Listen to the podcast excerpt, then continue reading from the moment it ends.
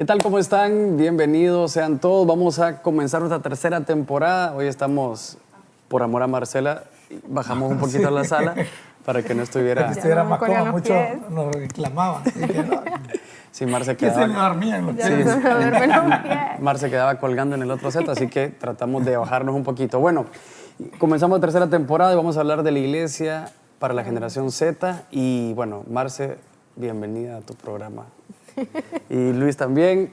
Hoy tenemos invitado, ¿verdad? Así es. No, buenísimo, contentos de estar una vez más, emocionados del programa que se nos viene. Que lo que queremos hacer es conocer, recibir tips, ¿verdad? Y que nos den algunos hacks, pues, que, y ver de qué manera lo podemos utilizar o, o crear una plática, una conversación, ¿verdad? Basado en eso, en la generación Z y cómo preparar o cómo tener activa una iglesia para la generación Z. Sí, yo creo que, que hay mucho como desinformación o cosas que nos imaginamos. Vamos a tener el invitado hoy para que nos... Entonces presentamos al invitado. Bueno, les quiero contar de nuestro invitado de hoy. Él es un amigo que conocí en, en Seattle, ¿verdad? Él está allá viviendo, es un pastor, ¿verdad?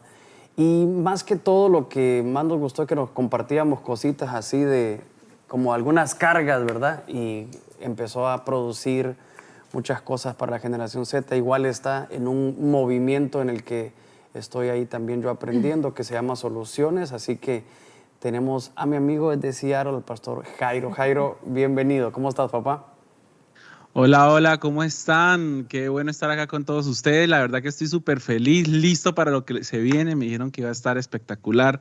Así que un abrazo para ti, para toda tu familia también, que los quiero muchísimo y todos ahí en el estudio pues un abrazo y gracias por estar aquí conectados y hoy vamos a tener una charla muy chévere. Yo creo que va a ser como el, primer punto, el inicio de una conversación muy extensa que yo sé que muchos de ustedes van a tener en, sus iglesias, en su casa, con su liderazgo. Así que estamos ready para hoy. Buenísimo. Tal vez comenzar con, eso, que lo que quisiéramos es que todos los que estamos integrados en algo de, de planeación, de logística dentro de una iglesia, pudiéramos ver lo que podemos hacer mejor. Finalmente, no sé si cerrarnos a, los cambios es lo que, lo, que nos puede matar, ¿verdad? Como iglesia. Sí, y tal vez también que se entienda que sí hay diferencias de generación a generación, porque yo creo que muchos de los adultos, tal vez, o de las generaciones pasadas, no creen que la generación que viene es diferente y hay que estudiarla y saber qué es lo que, lo que ellos sienten, lo que ellos piensan, cómo fueron criados. Em, porque generalmente lo que los adultos dicen, no, ¿para qué vamos a tratarlos diferentes si, si al final el Evangelio es uno? pero sí saber de que fueron criados de maneras diferentes. Entonces, yo, yo quisiera arrancar partiendo de eso porque probablemente nos vayamos a perder entre generaciones y la X, la Y, la J, la K, ¿verdad? Y todos esos números. Entonces me gustaría como para que todos estemos en contexto, dejar claros quiénes son la generación Z, ¿verdad? A partir de ahí, quiénes son la generación Z, si, si esto es por rasgo de edad, por rasgo físico, por región, ¿qué lo hace ser generación Z, ¿verdad?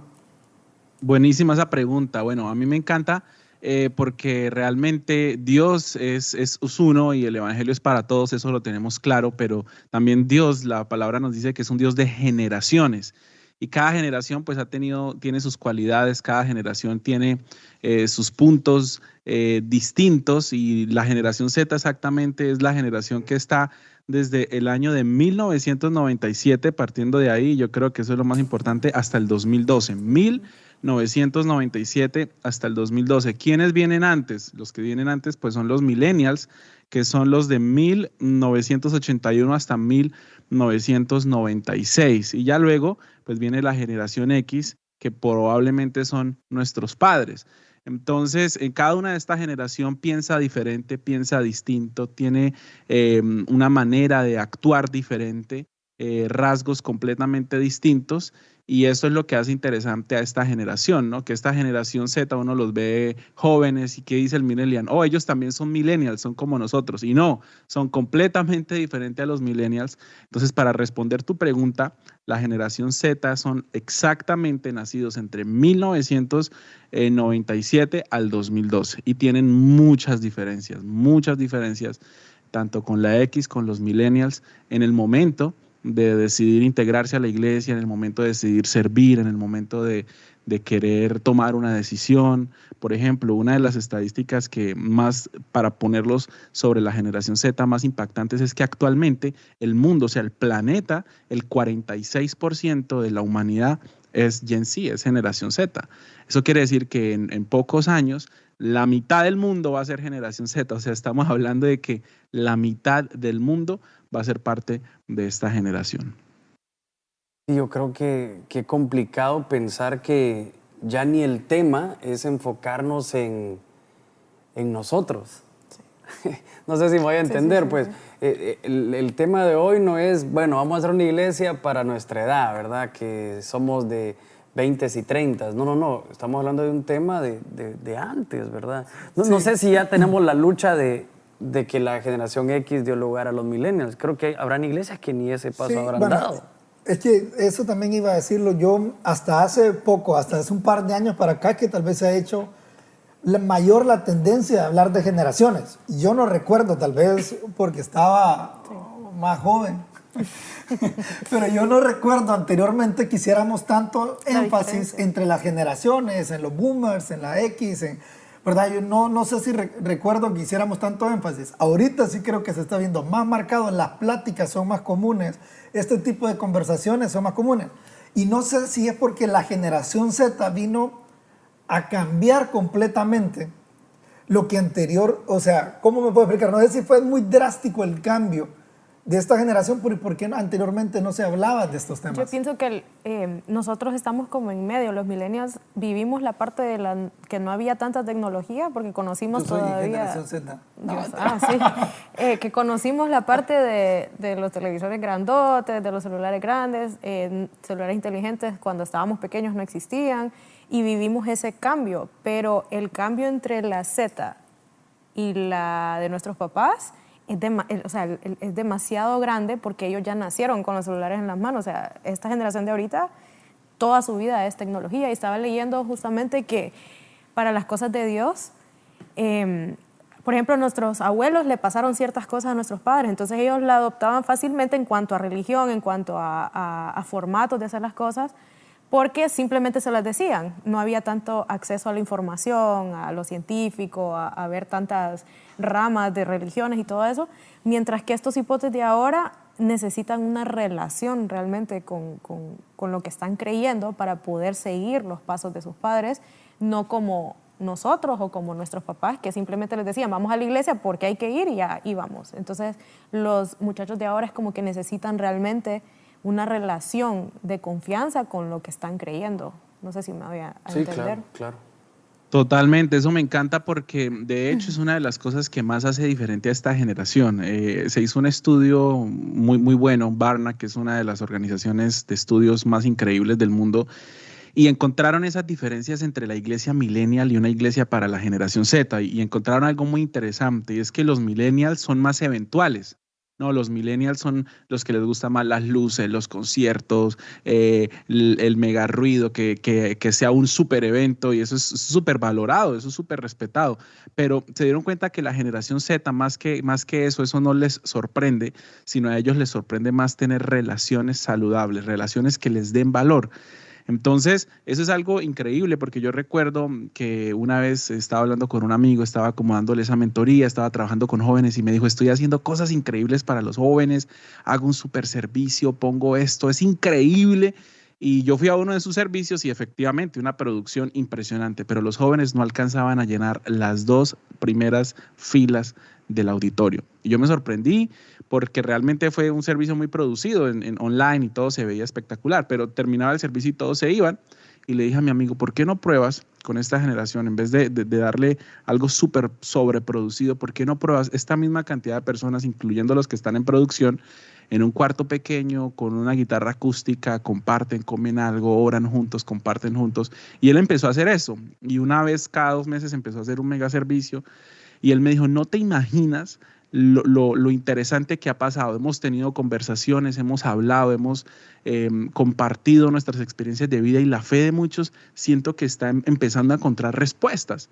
Entonces, eh, hemos descubierto eso y hemos, y hemos visto eso, que es que la generación Z ama una iglesia donde pueda tener relaciones saludables. Otra diferencia, los millennials aman las posiciones. Si ustedes se dan cuenta, la, gran parte de posiciones dentro de la iglesia son para millennials, ¿no? El que dirige este equipo, el que manda en este equipo, el que está al frente de la cámara, en fin. Pero generación Z, otra cosa que los hace diferentes, algo que los hace sumamente interesantes es que son personas que aman ser parte de equipos, como que se esconden, no les gusta estar al frente o tener un título, porque esta generación ama ser parte de equipos. Y eso es algo que yo le digo mucho a los líderes, pastores, creen equipos donde no se vea como un triángulo, ¿no? El liderazgo como un triángulo piramidal, aquí el líder, aquí el que está abajo, sino creen círculos, equipos, donde todos aporten, donde todos se sientan valorados. Y creo que esa es una de las cosas que también podemos aportar para una iglesia, para esta generación Z, una iglesia con relaciones, con equipos, que mm, en vez de enfocarnos tanto en las megaproducciones, podamos enfocarnos en cosas más orgánicas y enfocarnos solo en exposición, también enfocarnos en aquellos que dicen, wow, yo me siento parte, que estoy construyendo algo, donde no necesariamente estoy visto, pero estoy con mis amigos, estoy creciendo, estamos avanzando y estamos haciendo cosas increíbles para Jesús. Yo quiero ah, preguntar o agregar algo ahí. Por ejemplo, mencionaba que la generación, generación Z es mucho más de relación, asumo yo que es mejorar la comunicación o la, la, interacción con ellos. Pero también he visto, ¿verdad?, que esta generación es muy fría. No, es, como, como quiero darme a explicar, es muy fría al, aspecto de que muchas veces son muy callados. Sí, son introvertidos. Son, no, no están haciendo, robándose el show. Yo creo que la generación anterior era mucho de likes, de ser visto, de exposure, pero esta generación lo siento más callados, más quietos. Entonces, ¿cómo, cómo podemos bueno, en este caso, si hablamos de que en Instagram no tienen fotos. Sí, en Instagram, las esconden, las archivas. En Instagram no tienen fotos, las archivas. Y si metes al perfil, hay una o hay cero. Sí. Pero sí hay un montón de historias. Claro. Sí hay historias, pero no hay foto. Entonces, casi que viene a hacer un contraste, ¿verdad? En que la generación Z necesita relación, pero ellos están demostrando de que son muy fríos. Y no sé si es porque es como su cobertura, su escudo, que se esconden en esa frialdad, pero, pero no, no me cae, o sea, no quisiera, entender cómo, en, qué momento ellos están buscando relación cuando lo que están expresando es muy diferente. Total, e, es súper interesante porque es la generación que, que, lo que tú dices, ¿no? Que solamente dejan una foto eh, y la que dejan es borrosa. No sé si has notado. Sí, está de moda. Que salen los, rayos, sale como muy borroso. Pero yo le digo la generación de los close friends, ¿no? Porque eh, muchos de ellos en sus redes sociales tienen es como una lista de close friends y ahí eh, van publicando cosas que no todo el mundo ve. Y, hay alguien hace poco tenía ese, esa conversación con alguien y me decía, pero es que yo intento hablar con mis jóvenes, yo intento hablar con ellos y son tan callados, son tan, son tan, no dicen nada, ¿cómo puedo entablar una, una conversación con ellos? Pero una de las sorpresas que ustedes se van a llevar, y creo que aquí cuando yo estaba leyendo esto me súper, hiper, mega sorprendí, es que esta generación demuestra ser supremamente callada, demuestra ser supremamente eh, silenciosa, que no hace nada, que no dice nada, pero realmente, realmente, cuando nosotros creamos esos espacios entre ellos, son son la generación que quiere realmente buscar y tener amigos y donde puedan ellos compartir su vida. Entonces, una de las cosas que yo siempre digo, cuando una generación eh, o cuando una persona está tan apática, hay que identificar en qué proceso está, porque hay, hay, cuatro, hay cuatro temporadas en las que una persona está, porque él no siempre va a ser así. Él quizás está eh, así como una temporada de su vida dentro de la iglesia, porque en algún momento esta persona va a dejar de ser así, de introvertida, de callada y va a comenzar a interactuar más y se va a comprometer. Entonces, hay cuatro, hay cuatro etapas de los jóvenes o de esta generación en una iglesia.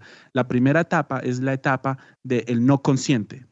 Y, ese, no consciente es el que nosotros muchas veces vemos. Y a mí me sorprende porque el no consciente es casi el 60% de Gen Z que asiste a nuestras iglesias. Es el que el papá lo lleva, es el que está ahí, es porque fue obligado y es no consciente. Luego está el no comprometido, pero que es consciente. el que sabe, bueno, yo no estoy comprometido en la iglesia, pero sé que esto es de Dios, yo sé que aquí está amar a Dios, yo sé que aquí está, esto es, hay que respetarlo, está la religión de mis papás, en fin. Luego está el que está consciente y está comprometido. Y es ese que es un, porcentaje muy pequeño. Se cree que solamente el que es consciente y comprometido es el 3%. A ese 3% que está consciente, que está comprometido, que sabe lo que significa iglesia, con ese 3% es el que toca trabajar. Uno como líder se enfoca en el no consciente y uno quiere llegarle al no consciente. Empezar de arriba hacia abajo. Uno empieza por el consciente comprometido, que es el 3%, o sea, estamos hablando de muy poco, y hace un equipo con ellos. ¿Qué va a pasar? Ese consciente comprometido va a inspirar al que está consciente no comprometido. Cuando, el, cuando en una iglesia el consciente no comprometido se conecta, ahí es cuando llega a ese que no está consciente. ¿Por qué? Porque se siente atraído. Porque cuando un joven ve que alguien de su misma generación está entregando algo, está dando, va a sentir curioso y se va a producir un efecto que es el efecto de la curiosidad. Entonces, yo siempre le digo a los líderes, no comiences, o sea, no mires el mapa desde los no, desde los no comprometidos y no conscientes hacia abajo. Mira lo que tienes en tu mano y trabaja con lo que tienes. Cuando tú logras hacer un equipo Gen Z, cuatro, cinco, diez muchachos, mira, tres jóvenes es suficiente para empezar algo increíble en tu iglesia local. Tres, tres de Gen comprometidos, conscientes y comprometidos, parte de tu equipo, es suficiente para alcanzar miles. Solo necesitas tres. ¿Por qué?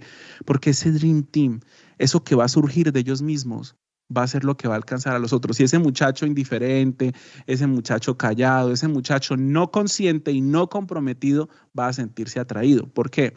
Porque esta generación está esperando un avivamiento producido por ellos mismos. Entonces, alguien me decía, entonces yo como millennial, como boomer, como lo que sea, puedo liderar esta generación. Yo le dije, claro, no solo puedes liderarla, sino Dios te ha puesto para empoderar esta generación. Mira las personas más cercanas que Dios está colocando a tu lado y empodéralos, porque ellos van a ser como esa bola de nieve que va a ir alcanzando a esta generación. Lo que pasó, eh, un efecto que pasó en una universidad aquí en Estados Unidos, fue algo producido por Gen Z para, para Gen Z y alcanzó otras generaciones. O sea, fue algo producido por ellos mismos. Ellos mismos generaron este avivamiento, esta atracción para lo que suceda. Entonces, respondiendo a tu pregunta es, no te enfoques en los que hoy están no conscientes y no comprometidos. Enfócate en esos que ya están ahí y, es, y, el enfocarse en ellos te va a llevar a conectarte con el resto de, de, esos jóvenes que parecen callados. Porque mira, cuando un Gen se compromete, conoce a Jesús, ama a Jesús con todo su corazón, son la generación más apasionada, la generación más profética, la generación que ama al Espíritu Santo, la generación que quiere experimentar un avivamiento, pero no es un avivamiento con rostro, ¿no? Es ese avivamiento sin rostro, es ese avivamiento donde nadie es el protagonista porque algo también de esta generación es que no le gustan los megapastors, ¿no? Los megapastores o los pastores super cool, como que, oh, yo me identifico con esta estrella, em, con este predicador estrella. No, los avivamientos se ve con comunidades, grupos muy pequeños, con alguien, con un joven entregado, apasionado, que ha encendido una llama en su comunidad y eso ha ido creciendo. Entonces, eso es lo que yo creo que puedo pasar. Yo creo que en, en, ese 3% comprometido está la respuesta a, transformar esta, esta generación o a contagiar esta generación tan apática y tan eh, muchas veces silenciosa que no, que no quiere ver nada. Perdón, yo solo quiero agregar algo o preguntarte, Jairo, porque pensaba un poquito en nuestra problemática en Latinoamérica, en nuestras iglesias, y me, gustaría que, que, nuestra generación millennial tuviera, porque estaba leyendo de tu contenido y tuviera los, los puestos ejecutivos en una iglesia. Pero, pero, pero aún no pasa, no pasa. Mm. Es decir, que hay, hay una gran cantidad de pastores generales que son, que X entonces, ¿verdad? Que son nuestros papás, ¿verdad? Nuestros papás, de eso hablo, de nuestro papá. Entonces, eh, el papel que jugamos los millennials para que esto continúe, para mí es un eco de lo que hemos venido hablando. Pero Pero, pero, entonces, espérame, sí, sí, como- sí me estás entendiendo. Sí, sí, sí. Lo que yo quisiera Total. entender es como que fuéramos transición. Exacto, es que fíjate Solo- que somos, somos puentes. Solo, y Para lo- unir ambas estos yo extremos. creo, Solo porque para eso servimos. Solo a eso venimos. es que fíjate que, bueno, Darlene Sech, creo yo, que hay un libro que se llama El arte de un mentor de ella y, y- y cuenta un poquito cuando sale Young and Free, que el Señor Eso le veníamos dice, hablando con Juan Marco. así, Sí, esa transición es prácticamente lo que hemos visto nosotros también, porque ella fue como el... el- es que la comparación, el, el pasar de uno al otro y que ellos todavía no habían encontrado su sonido y la gente los empezó a criticar porque eran jóvenes y todo eso. Exacto. Y después Eh, perdón, Darlene fue el puente, Sí. ¿verdad? Lo que ella cuenta en su libro es que ella fue el puente y cuando surge este nuevo movimiento, ella dice, hey, ellos no han pagado el piso y el Señor le pone en su corazón, sé un puente y no miras quién y no quiero que veas quién pasa. Ahora, ¿por qué? Porque poco a poco estamos viendo que no se entienden nuestros papás con estos muchachos. Y si no hay empatía de nosotros que estamos en medio, no va a llegar el Señor para este lado. el gap entre la, es lo Sí, que les decía, la, la X y la Z. sí, demasiado. el- el- Ajá, el- pero también nosotros tenemos que entender nuestro papel. nuestro papel, Sí, claro. o sea, en qué jugamos. Y, y saber que, que venimos, que probablemente muchos de estos frutos no los vamos a ver. O, o sea, a lo que me refiero es, esta, esta generación Z, hay algunos que están pequeños todavía, Sí, o sea, claro. menos de 15 años tal vez. O sea, los frutos de ellos, tal vez, bueno, sí lo podremos alcanzar, pero va a ser un proceso más lento. Y tal vez nosotros no entrar en esa desesperación de querer ver esos frutos tan nuevos. Sí, yo, yo lo que quisiera con este primer pensamiento que hablamos es que entendamos nuestro papel de nuestras edades. Y esto seguramente es un golpe a nuestro Sí. ego porque habla mucho más de tener una postura de derramarte, de caminar con ellos, que ellos son los importantes eh, y que ellos se logren entender un poquito, perdón, que seamos un puente de entendimiento y de comunicación con nuestros papás o con los pastores generales que hay en nuestras iglesias. Sí, porque hasta los approach son diferentes. La manera de nuestros papás de hablar, o sea, tenemos que traducírselo a esta generación porque si no, muy grosero, muy... y se cierran. Pero si nosotros no, mira, lo que mi papá quiso decir. Quiso fue- decir que es Lo esto. que te dio a entender fue esto, ya en palabras, para, porque hasta el lenguaje, para mí hasta el lenguaje de estos muchachos ahora es diferente. A, a mí no me gusta que anden haciendo relajos aquí y Ajá. allá. No, no, no, pa, no es relajos, es Sí. comunidad. Yo, yo les estoy contando de mi propia experiencia Sí, un poquito. administrando. Sí, porque mi papá es un hombre que él ha construido todos Sí. los cimientos, esa generación de mi viejo, pues ha construido todos los cimientos. También otra cosa que deberá de transmitirles, debemos de transmitirles, es que la siguiente generación debe de honrar todo ese trabajo. Esa trayectoria. Entonces yo creo que una de las cosas lindas aquí es ver nuestro papel, ¿verdad? Ah, ¿y qué pasa de aquellas, Total. de aquellos millennials o aquellas iglesias que no están aceptando ese papel de transición? O sea, va a llegar un punto donde eh, van a caducar, van a... Y eso es lo que pasa, que los jóvenes se van, se terminan yendo de la iglesia de sus abuelos realmente, ¿verdad? Pero Porque entonces no ni es tanto culpa de la generación pasada, es culpa de, del que tiene que ser ese puente, ¿será? Miren, yo, yo, Jairo, pues nos podrá ampliar un poquito más, pero yo Sí. he visto eh, la generación de nuestros papás contados con los dedos de una mano, quién tiene el corazón para la generación Z, ¿verdad? Entonces yo, eh, lo que yo veo que la gran responsabilidad es que se entiendan, aunque, aunque suena chistoso, es que se entiendan la generación de nuestros papás, que es la X, eh, entiendo, Jairo, ¿sí? Sí, sí, sí, perfecto, Yo lo perfecto, que ahí es. creo que es clave que la generación X y millennial se puedan entender que, que hay que trabajar en pro de la otra. Y, y lo que decías, Sí. perdón, ya lo estamos viendo. Jairo, vos ves que en Estados Unidos sí se escucha de un gran crecimiento de una línea de iglesias, pero también eh, yo estuve en varias iglesias, para que ustedes sepan, que solo se juntan para Navidad, eh, el coro de Navidad, y son un montón de personas mayores y, y que alquilan sus templos porque ya son de ellos. Es decir, sí se están cerrando y sí hay iglesias envejecidas. Totalmente. Y mira, no solo eso, sino que, a ver, Dios, un- cuando una iglesia es solo de una generación hay un problema, porque la iglesia tiene que ser multigeneracional. La iglesia es una iglesia donde una generación apoya a la otra, empodera a la otra, la otra generación crece, pero también nosotros tenemos que ser conscientes. Por ejemplo, eh, la pregunta es, ¿habrá una disminución eh, de asistencia a la iglesia en la generación Z en el futuro? Se hizo un estudio y hay evidencia de que sí, de que la asistencia de esta generación, de generación Z, ha disminuido en, la iglesia a nivel mundial, ojo, a nivel mundial, esto es algo a nivel mundial. Entonces, ¿qué es lo que está pasando? Que generación Z eh, han visto los, los cambios que ha sucedido en el mundo y, sienten que la iglesia ya no está respondiendo a esas preguntas que ellos tienen. Y alguien me decía, yo no quiero que a mí me vendan seguir a Jesús como una piñata, porque pensemos que, que hablarle a generación Z es divertido, es jueguitos, y no, el 80% de Gen Z cree que seguir a Jesús es difícil saben que seguir a Jesús requiere de una decisión radical. Lo que ellos quieren es tener respuestas para los retos de hoy. Lo que ellos quieren es tener conversaciones saludables sobre su fe y por qué creen en lo que creen. Entonces, ellos están buscando una nueva manera en la que ellos puedan realmente conectar realmente con Dios, conectar con Dios de una manera real. Están buscando una conexión profunda con su fe, están buscando autenticidad están buscando autenticidad, vulnerabilidad. ¿Qué es lo que pasa? Que muchas generaciones atrás se vendió la iglesia perfecta, ¿no? La iglesia que nadie falla, que todos son, mejor dicho, impecables. Y es para esta generación es difícil creer en eso. Ellos quieren son líderes reales, no líderes perfectos.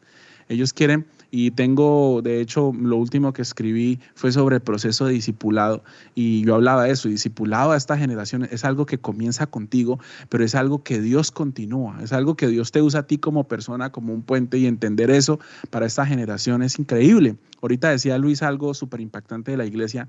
A mí no me preocupa la iglesia de ahorita para esta generación, a mí me preocupa más la iglesia que va a dejar Gen Z. Esa es la iglesia que a mí me preocupa. O sea, a mí no me preocupa la iglesia que los millennials van a dejar a, la generación Z. A mí me preocupa qué iglesia va a dejar Gen Z a la siguiente generación. ¿Qué es lo que ellos van a dejar para el futuro? Y definitivamente toca hacer cambios. ¿Por qué? Porque Dios no está obligado a que tu iglesia esté abierta. Dios no, Dios no está obligado a que tu iglesia se quede abierta. ¿Por qué? Porque muchas veces nosotros ponemos más muros que puentes. Nosotros ponemos más requisitos o más eh, obstáculos que, ser realmente una puerta abierta a que esta generación pueda conectar con Dios. Y algo que tú decías eh, me, encantaba, me encantaba, ¿no? ¿Y cuál es el rol de esta generación millennial? El rol de esta generación millennial, yo digo, es ceder espacios, o sea, realmente, literalmente ceder espacios a la nueva generación, pero no es como que ahora yo me quito para que tú te pongas y hagas lo que yo hago, sino, no, no, ven, yo te quiero enseñar, yo te quiero acompañar, yo creo en ti, yo creo en lo que estás haciendo y yo quiero que tú hagas lo que yo estoy haciendo. ¿Por qué? Porque es que en cinco años, y decía Luis ahorita que ahorita esta generación tiene 15, sí, pero en 10, en 8 años van a tener 25, quizás ya se van a casar, ya van a tener hijos. Estamos hablando de que estamos en una emergencia. Estamos hablando de que en Latinoamérica, o sea, desde México hasta Argentina, en cinco años, el 52%, la mitad de la población va a ser Gen Z. Entonces, sí o sí necesitamos una iglesia para esta generación, una iglesia que lidere con pasión, pero ojo, no solo una iglesia, sino líderes apasionados por esta generación. ¿Y qué pasa? Que realmente esa pasión por estas nuevas generaciones en muchos ha menguado. Y tú lo decías también, no hay posiciones tampoco en juntas, no hay posiciones en, en, en juntas directivas donde tengamos nuevas generaciones y necesitamos necesitamos. Una de las iglesias más influyentes de Sudáfrica, uno de sus éxitos fue que en la mesa escuchaban a los jóvenes, que en la mesa escuchaban a las siguientes generaciones, no como un capricho, sino como parte de un plan a futuro, como parte de un plan para sostener 20, 30 años de la iglesia. Si nosotros pensamos en eso, este, tenemos mucha esperanza. Ahora, ¿qué iglesia vamos a hacer o qué tipo de millennials, entre comillas, vamos a hacer? ¿Los que, los que se encierran en una posición o los que comienzan a hacer lado para que esta generación comience a crecer? Entonces, es bien importante que nosotros podamos entender estas estadísticas, y, pero verlas desde un punto de vista realmente que también nosotros tenemos una responsabilidad. Otro punto, y con esto me voló la cabeza. El 75%, ojo, esto es increíble. Solo el 75% de líderes que trabajan con siguientes generaciones reconocen que oran Y, o sea, que están realmente preocupados por lo, por lo que pueda pasar con la siguiente generación. O sea, tú sabes que solamente el 75%, o sea, el 75% diciendo, nunca oro por ellos, nunca, me, nunca los, no los disipulo, solamente estoy tratando de estar ahí como para ver cómo los saludo, los entretengo, pero no hay un compromiso serio. Entonces, lo que puede sostener también la iglesia como puente para la siguiente generación es que los millennials nos comprometamos en un trabajo responsable con la siguiente generación. ¿Qué es un trabajo responsable? Es un trabajo que toca tres áreas. Primero, esta generación necesita padres espirituales reales. No necesita que gente la entretenga, que la haga divertida, no, padres espirituales reales, que ore por ellos. Tú no puedes ver un cambio en algo que no amas, tú no puedes ver un cambio en algo por lo que no oras, tú no puedes ver un cambio en algo por lo que realmente tu corazón no está ahí. Entonces yo le digo a todos los líderes que están trabajando con siguientes generaciones, el primer gran paso de comenzar un gran trabajo con estas generaciones es realmente siendo líderes que sienten, que aman, que son un puente a esta gran a esta siguiente generación, pero que oran por ellos, que piden a Dios por ellos, que los empoderan a ellos. Imagínate, 75% de líderes apáticos a las necesidades reales de lo que tiene la siguiente generación. Entonces, hay que pensar en eso. ¿Qué va a pasar con la siguiente generación de nuestras iglesias? Confirmadísimo, confirmadísimo de que la proyección es a decaer. Eso no lo digo yo, lo, dice uno de los estudios de Barna Research que me encanta. Confirmadísimo que durante los próximos 10 años aproximadamente el 50% de la asistencia a la iglesia de Gen Z va a bajar. Eso dicen las estadísticas. Ahora, ¿qué podemos hacer nosotros? Es la gran pregunta. Y ahí es donde está la respuesta que yo creo que es lo que debemos empezar. Nosotros debemos empezar a pensar desde ya como una iglesia para la siguiente generación, abriendo espacios, creando comunidad y también abriendo roles donde ellos puedan servir. ¿Cuál es la, apatía de esta generación en que no encuentra un lugar en la iglesia? ¿Por qué? Porque creemos que en la iglesia solamente hay espacio para la parte técnica, para la parte de producción, para la parte de estar en una tarima y muchas veces no es que la siguiente generación no quiera servir, sino que hay roles que, por los cuales ellos se sienten más atraídos. Y hay cinco roles en los que esta generación se siente atraído para servir. Y yo digo, yo, yo prefiero a alguien comprometido o alguien interesado sirviendo en su iglesia local que alguien desinteresado porque no hay un rol para esa persona. Y he encontrado que una de las cosas donde la generación Z se siente más atraída es cuando su iglesia local hace obras de justicia.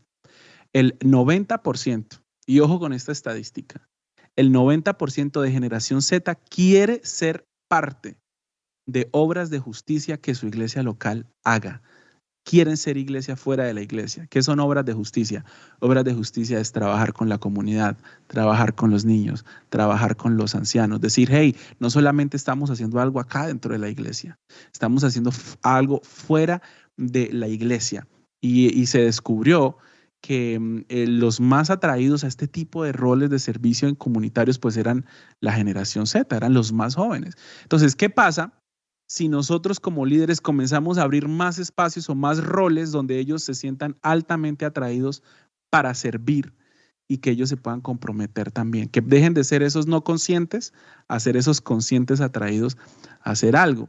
Entonces, ese rol de obras de justicia, roles de trabajar con la comunidad, ese rol de ser iglesia fuera de la iglesia, es algo que realmente hace sentir orgullosa a esta generación.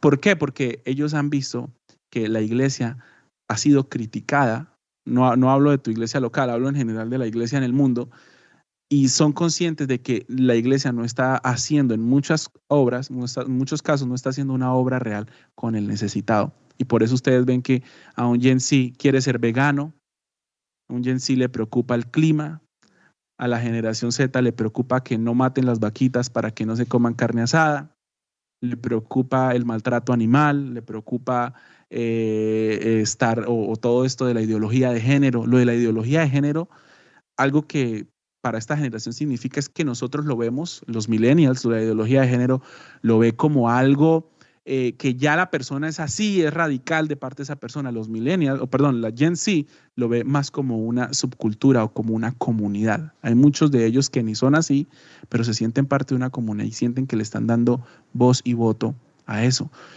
Entonces, ¿qué pasa? Que esta generación Z también ve en esos, en esos espacios, ve como que, oiga, mire, se le está, entre comillas, dando voz a alguien que no tiene voz, en fin, pero lo que, lo que está tratando detrás de todo esto es, hey, hay una sensibilidad en mí que no la tuvieron mis padres, que no la tuvieron la gente mayor, pero hay una sensibilidad en mí que me está llevando a querer ser parte de diferentes comunidades que tienen esa misma sensibilidad. ¿Cómo como iglesia podemos usar eso? Usemos esa sensibilidad que hay en el mundo en este momento para que nuestra generación también tenga compasión, también tenga pasión por aquellos que no están exactamente dentro de la iglesia, sino sufriendo fuera de la iglesia. ¿Por qué en Latinoamérica hubo un problema ahorita? Que muchos jóvenes de la iglesia se salieron de la iglesia por temas políticos, por temas de izquierdas, de derechas. La izquierda es sumamente atractiva para la generación Z, el progresismo, la izquierda radical. Y yo dije, cuando tocó este tema a la iglesia, porque un amigo llorando me dijo, 50% de mis jóvenes se me fueron por apoyar un candidato de izquierda, mm. me puse a ver por qué la política se ha vuelto tan atractiva, específicamente la política progresista, a estas siguientes generaciones. Y hay dos razones. Número uno, han tocado temas de los cuales la iglesia se olvidó y, y áreas en las cuales la iglesia se olvidó. Y número dos, están usando las características de las siguientes generaciones para convertirlas en sus futuros votantes.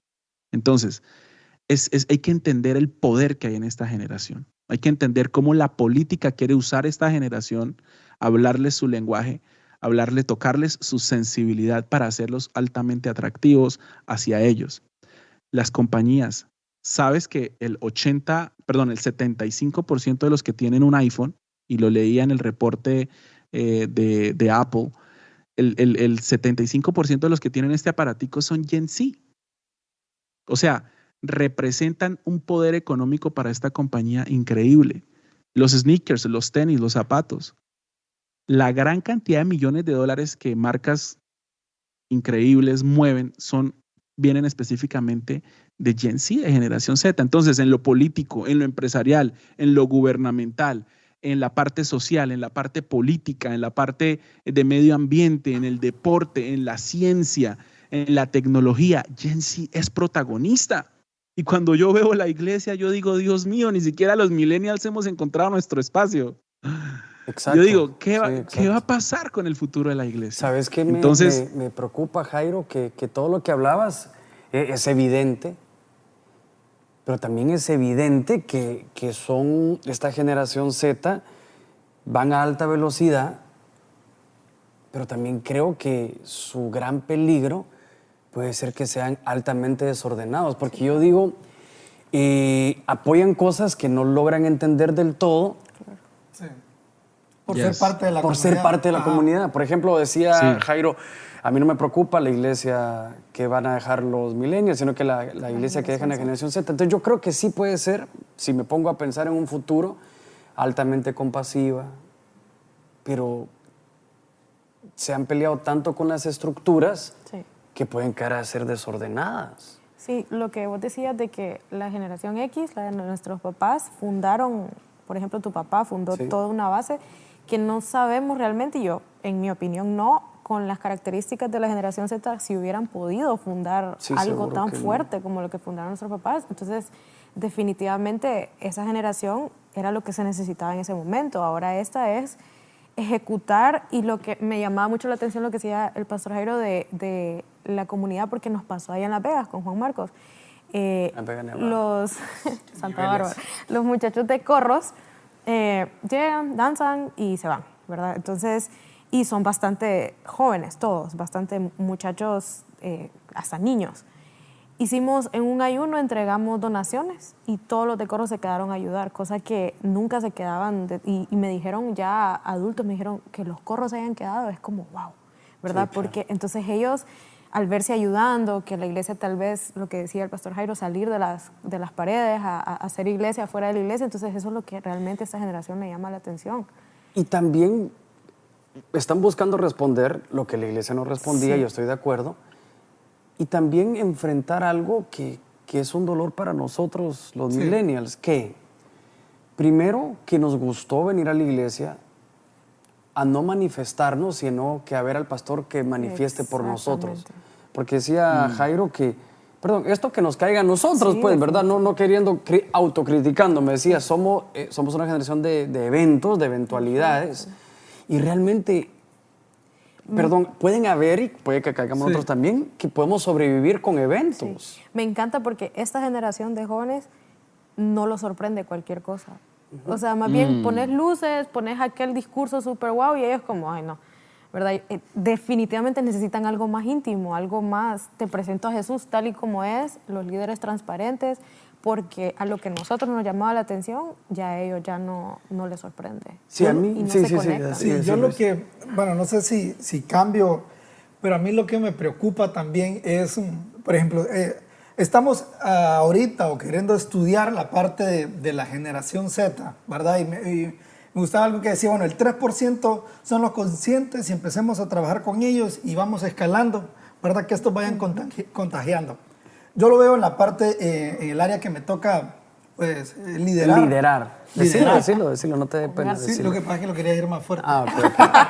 está agarrando ahí. Sí, está agarrando. No, el área que me toca trabajar, ¿verdad? Sí, servir. Servir. este, por ejemplo, ¿cómo hacemos para poder contagiar a los servidores? Porque también es muy probable que también este, ese 3% también seamos los millennials que queremos servir, porque yo en las estadísticas veo y tenemos 300 servidores, pero cuando estamos en el día a día, 15, 20, 50.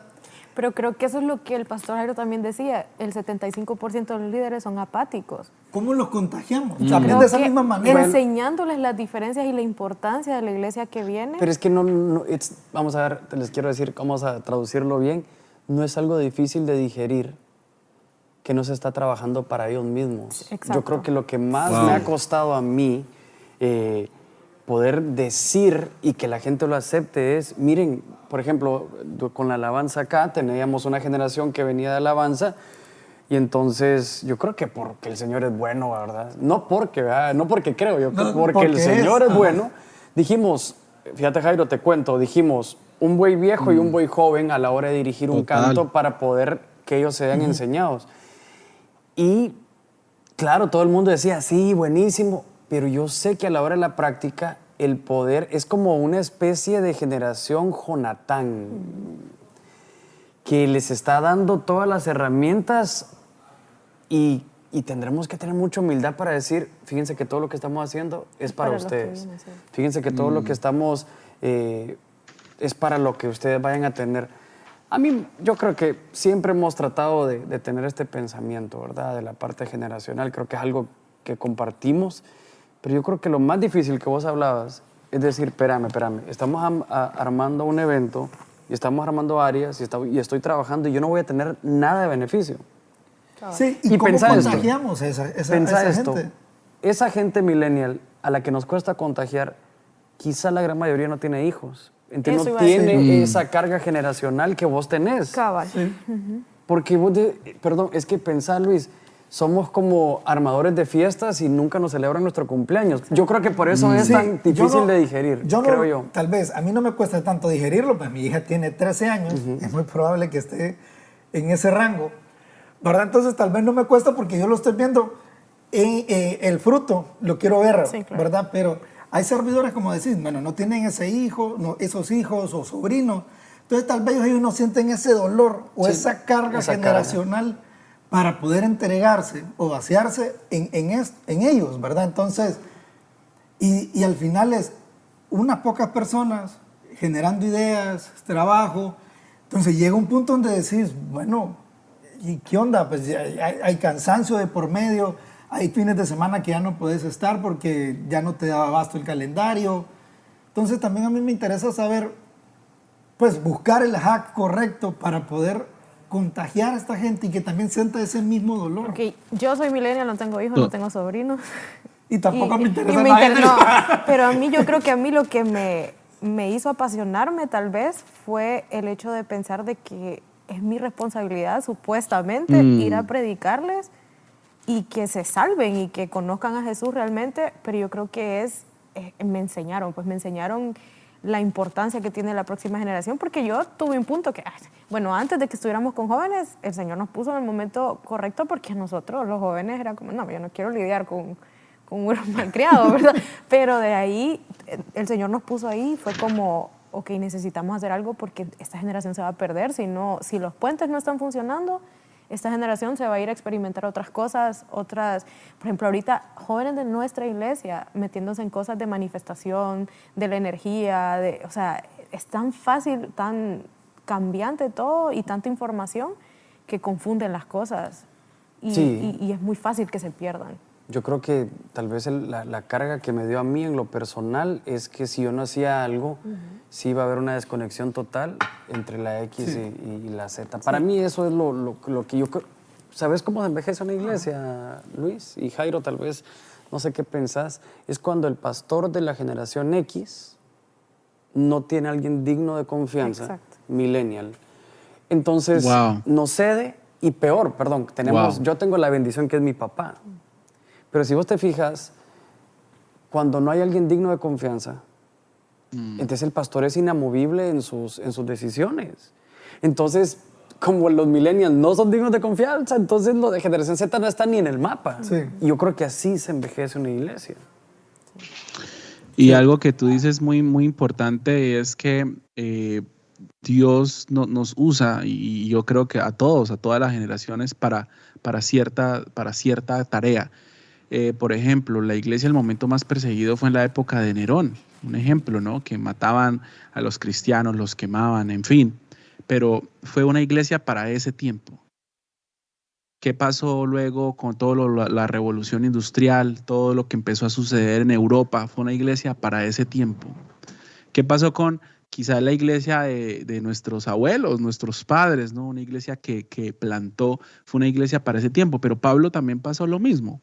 Pablo dijo, bueno, yo sembré, otro va a cosechar, lo importante es que la iglesia siga avanzando. Alguien me preguntaba a mí, ¿cómo va a ser la iglesia del futuro? y, coincidía con, muchas respuestas que luego poco a poco fui encontrando y la iglesia del futuro son como la iglesia primitiva, comunidades pequeñas llenas de Dios, llenas del Espíritu Santo, empoderadas, unidos en comunidad, trabajando por realmente cambios en, lo que queremos ver.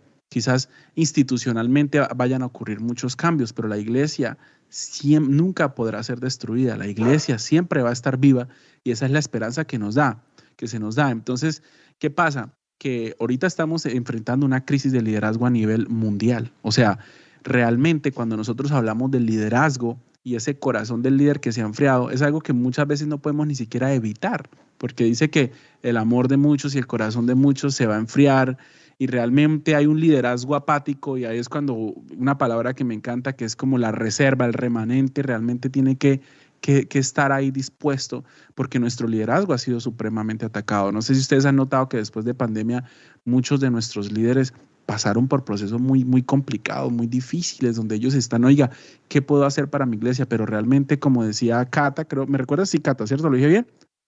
Marcela. Marcela. Marce, Marce. Como lo decía Marcela. Eh, Cata se eh, como decía, Exacto, no, como lo decía Marce, algo, algo que me llamaba mucho la atención es realmente la conciencia personal. Y muchas veces eh, queremos que otros crezcan, pero la idea es cómo crezco yo realmente también. O sea, yo soy el primer responsable en crecer, yo soy el primer responsable en amar esta generación, amo a esta generación, oro por esta generación, siento lo que, lo que es realmente pasión por esta generación, siento lo que realmente es una carga, porque cuando tú amas, cuando tú sientes esa carga, cuando tú sientes esa pasión, eres como una llama que todo el que se acerca a ti se va a quemar, que todo el que se acerca a ti se va a encender algo en su corazón.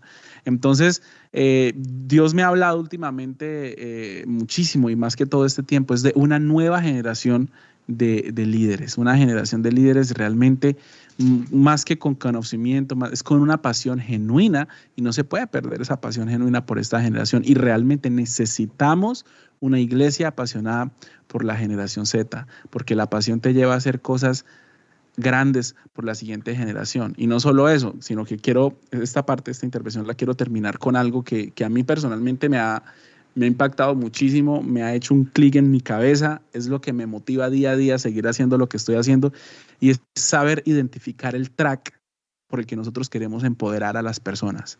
Hay, hay cinco tracks que yo he como puesto. Los tracks son como caminos por el cual queremos empoderar a las personas, porque parte de nuestra responsabilidad como líderes es dar un contenido de calidad, o sea, un contenido de calidad para la siguiente generación, organizarnos y decir, ¿qué les vamos a decir?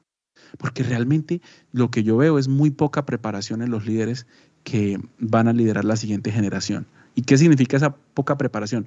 No estoy hablando de solamente preparación intelectual, estoy hablando de entender realmente un plan de trabajo a futuro con una generación. ¿Qué pasaría si todas las iglesias a nivel de Latinoamérica se reúnen y dicen, vamos a planear por 10 años, vamos a planear un track o un camino de 10 años donde va a estar enfocado en nuevas generaciones en contenido, en experiencias, en comunidad, en espiritualidad y no, y no estar como trabajando tan improvisadamente?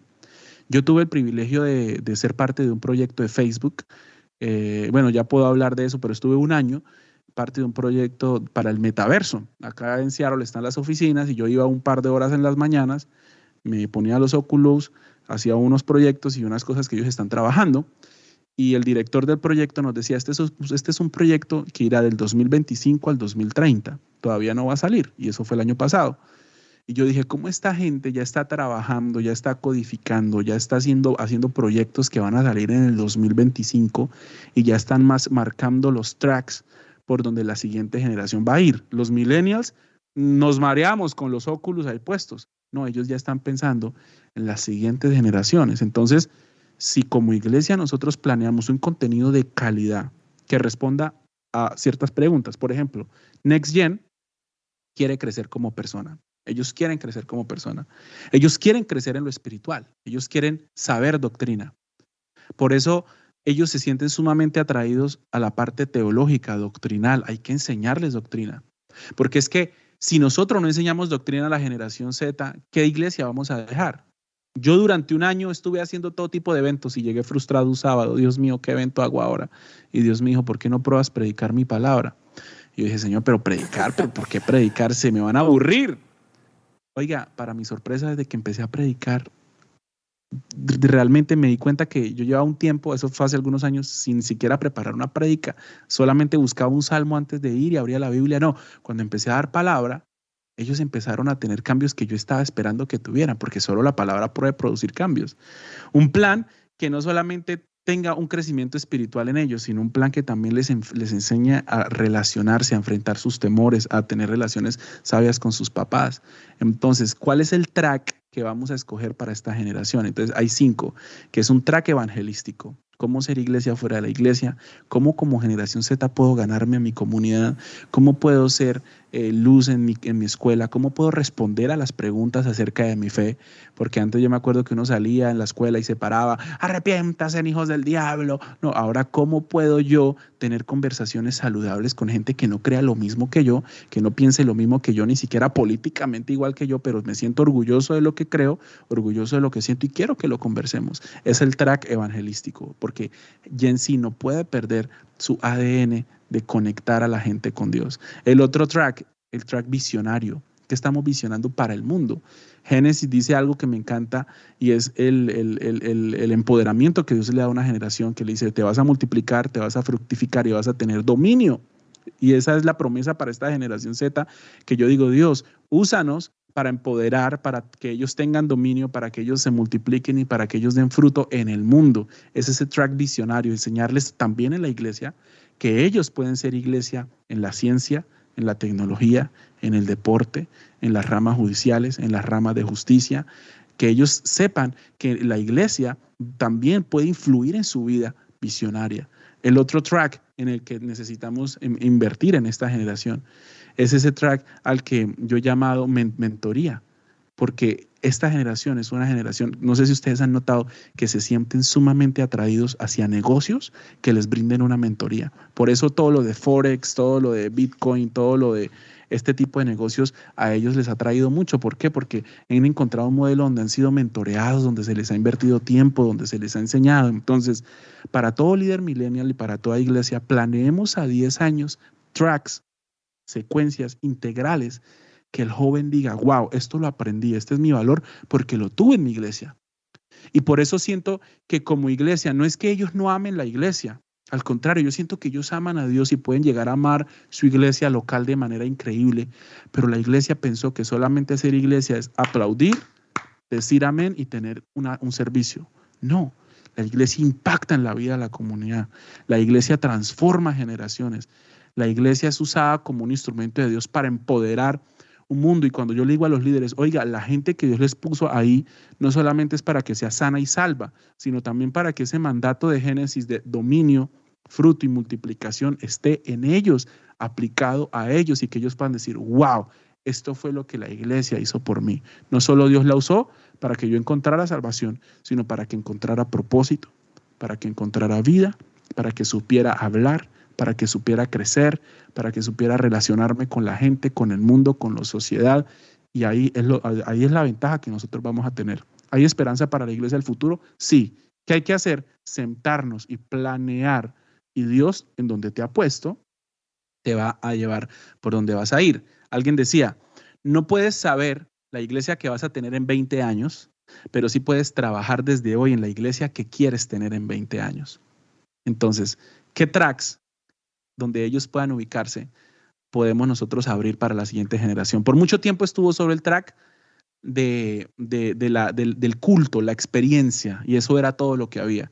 Luego los millennials abrieron un camino como para el track de, de, la, de, las oportunidades, la parte técnica. Ahora, lo que viene para la siguiente generación es abrir caminos donde ellos puedan decir, wow, por este camino voy a recorrer porque aquí es donde la iglesia está trabajando por mí, conmigo, y aquí es donde yo también estoy sirviendo a la iglesia. Me emociona, Pastor Germán, no te imaginas, me emociona el futuro de la iglesia para esta generación, pero tenemos que empezar hoy a, a ver cómo, cómo involucrar la justicia, por ejemplo. Decía Marce ahorita, los jóvenes se quedaron ayudando hasta largas horas. Tenemos que tener un track de justicia. Pero ¿qué es la justicia? La justicia es ir y darle solamente comida al pobre. No. ¿Qué más acto de justicia que llevar a Jesús a, las comunidades? ¿Qué más acto de justicia que mostrar el amor de Dios? Entonces, que ellos vean que en la iglesia hay un camino por donde se puede recorrer. Muchas veces nos tenemos que evaluar, sinceramente. Evaluar, nos tenemos que eh, evaluar y tenemos que mirar qué vamos a hacer para continuar un trabajo con esta generación. Esta generación tiene que ser empoderada por la iglesia para, para lo que se viene, para los retos del futuro. Y tiene que ser una iglesia sumamente llena del Espíritu Santo. Tiene que ser una iglesia joven llena del Espíritu Santo. Ustedes sí saben que el 80%, se hizo una encuesta y de hecho acá tenía preparado esto. El 80% de jóvenes de Gen Z quieren esto otra vez así, en papel. El 80% de Gen Z quiere una Biblia de papel, se sienten más cómodos. Claro, para los millennials fue una novedad, ¿no? Tú sacabas la Biblia en el celular y eras el rebelde de la iglesia, el wow, qué llamativo, ¿no? O en el iPad, wow, tiene la Biblia en el iPad, en el celular. Pero no, esta generación es una generación que realmente ama y quiere y va a los fundamentos y necesita el espíritu y necesita ser, necesitamos un track de avivamiento del Espíritu Santo, de entender también que, que es una iglesia poderosa, que ama ver milagros, que creemos en Jesús, en Jesús en las calles, en las escuelas. Y, esta generación, yo sueño, o sea, yo, yo de aquí a 10 años, yo veo la generación Z, para mi opinión y lo que he visto y lo que he podido estudiar estos últimos años y lo que acabé de ver en Asbury y todo lo que pasó en Kentucky, como una generación que es como una llama de avivamiento sin miedo, que va por todo, que va por todo. Y a todo pastor decirle, pastor, tranquilo. Lo que Dios va a hacer en esta generación es bueno. Lo que Dios va a hacer en esta generación es grande. A él, a él. Perdona, Jairo, creo que te estaban, creo que te había caído una llamada ahí en medio de, lo que estabas diciendo al final. Yo, yo creo que. Ay, no me digas. No, pero, pero, pero tranquilo, no te preocupes. Bueno, me parece que ha de ser un sacudón para todo lo que hemos platicado me encanta que... ¿Será que, hemos caminado con ojos cerrados, pero vamos bien en algunas cosas? Fíjate que, bueno, aquí que hemos estado platicando en un como motorcito que tenemos aquí en la iglesia, eh, hemos platicado de, tener una... Que, me gusta mucho y bueno, se nos fue el tiempo totalmente, llevamos una hora platicando, pensé que íbamos a, hacer media hora, pero llevamos una hora. Supuestamente la nueva versión del programa eran 30 minutos, pero bueno, e, eso significa que está bueno. Jairo, te cuento algo. Fíjate que leía un libro que, que decía que, que, el ser humano eh, ponía todo en, en, jerarquía, ¿verdad? Que es uno, dos, tres y cuatro, ¿verdad? Organigramas. Sí. Eh, más que todo, uno, dos, tres y cuatro. ¿Qué es lo primero? Entonces al Señor Jesús le preguntan, ¿verdad? ¿Cuál es, cuál es el, mandato más importante, ¿verdad? ¿Cuál es el mandamiento más importante? Y él dice, amar al Señor y todo. Y, el segundo dice, es igual al primero, dice. Y, me quedé pensando mucho en eso porque creo yo que algo en lo que pudimos haber fallado es que cuando nos enseñaron que somos espíritu, alma y cuerpo, automáticamente pusimos uno, dos y tres. Y entonces dijimos, el espíritu es lo primero, el cuerpo es lo segundo y el alma, que son tus emociones. Incluso hemos dicho, ese predicador es almático. Decimos como que fuera algo malo, ¿verdad? Y yo creo que tendremos que planificar, como dice Jairo, que poder planificar algo donde el Señor pueda trabajar de manera integral. Y, y, te voy a decir algo, ¿por qué en nuestras comunidades de Centroamérica y Latinoamérica es tan necesario? Porque la iglesia puede dar herramientas para que se cambien generaciones de estos muchachos en adelante. Así que, bueno, yo creo que, que deberemos de, tener una mejor estrategia. Me encanta pensar en una iglesia del futuro. Me encanta pensar en eso y, bueno, yo creo que... Hay trabajo, pero creo que eso es lo que nos motiva. Pues al ver de que tenemos todavía cosas por hacer, también me hace sentirme mm, como con fuerza o con avivamiento para poder, porque también yo creo que puede llegar el momento donde ya sintamos que no hay nada, hasta nosotros vamos a sentir ese bajón. Sí, yo creo que hay un desgaste al pensar que, que, solamente nosotros pensamos estas locuras. yo, yo ah, en lo personal... Difícil de transmitir, tal vez. Sí, en lo personal yo siento que cuando hay tanta negativa, yo digo, ¿para qué estamos peleando? Prefiero dedicarme a mis tres hijos y chao, ¿verdad? Por lo menos en lo personal.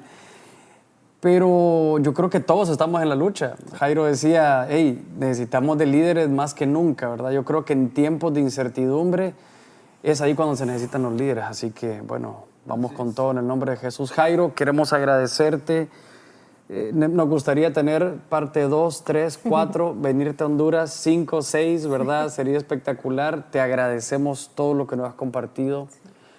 Sé que va a haber terremoto aquí en San Pedro, pero, pero es, necesario. es necesario. Pero sé que hay amigos que se los voy a recomendar mucho eh, porque es exactamente lo que se necesita. Así que gracias por tu tiempo, viejo. De todo no, a ti, muchas gracias, muchas gracias, Marce, Luis, a ti, Pastor, también muchísimas gracias. Solamente quiero decirles que, que nosotros somos esa generación que está comenzando como, como a, incomodar un poco y creo que ese es como nuestro papel, ¿no? Porque después de esa incomodidad que se pueda generar o, tensionar la cuerda, es donde viene la respuesta más linda. Solamente les quería decir que me sentí muy bien, me sentí feliz. Eh, estoy escribiendo ya el libro, ya está listo, no se ha podido publicar por un par de detalles, pero es un libro con mucho contenido. Eh, pero también quiero decirles que le tengo un regalo a todos, eh, a todos los que vean hasta acá este punto, esta, esta nota, y hagan screenshot o algo y hagan un tag en Instagram, les vamos a mandar gratis uno, mi primer libro que se llama Punto de Retorno. Se lo vamos a mandar completamente gratis, es un regalo para, solo para ustedes, muy especial. Entonces el Instagram es Andrés Amaya 18, Andrés Amaya 18, ahí todo el que vaya, screenshot y tag, se le, da, se le va a regalar ese libro con muchísimo amor, con muchísimo cariño y bueno, nos vemos pronto y la verdad que muy honrado haber estado acá. Muchas gracias. Gracias, papá. Buenísimo. buenísimo, te agradecemos y bueno, toda nuestra comunidad seguramente te lo agradece. Contarte también que ya compré el workshop de... parece como que te estoy dando publicidad, pero delante de Dios no. Yo lo quiero. Pero realmente... No, pero no la Perdón, Marcela está pastoreando ahora con su esposo, pero yo creo que... Sí, es... es... es nos urge... Para cualquiera que esté trabajando con jóvenes, poder entender un poquito todo esto, cualquier pastor también eh, general, pastor ejecutivo, que son términos ni hay aquí en Centroamérica, pastor ejecutivo, pastor fundador, esas cosas que, que, la primera generación de iglesias no hay y yo hemos estado tratando de replicar. Así que bueno, ahí está también tu workshop, seguramente yo ya lo compré y habrá gente que seguramente lo, lo, va, lo va a valorar mucho. Brother, mil gracias, saludos a todos, Dios les bendiga, estuvo espectacular, chao, chao. Música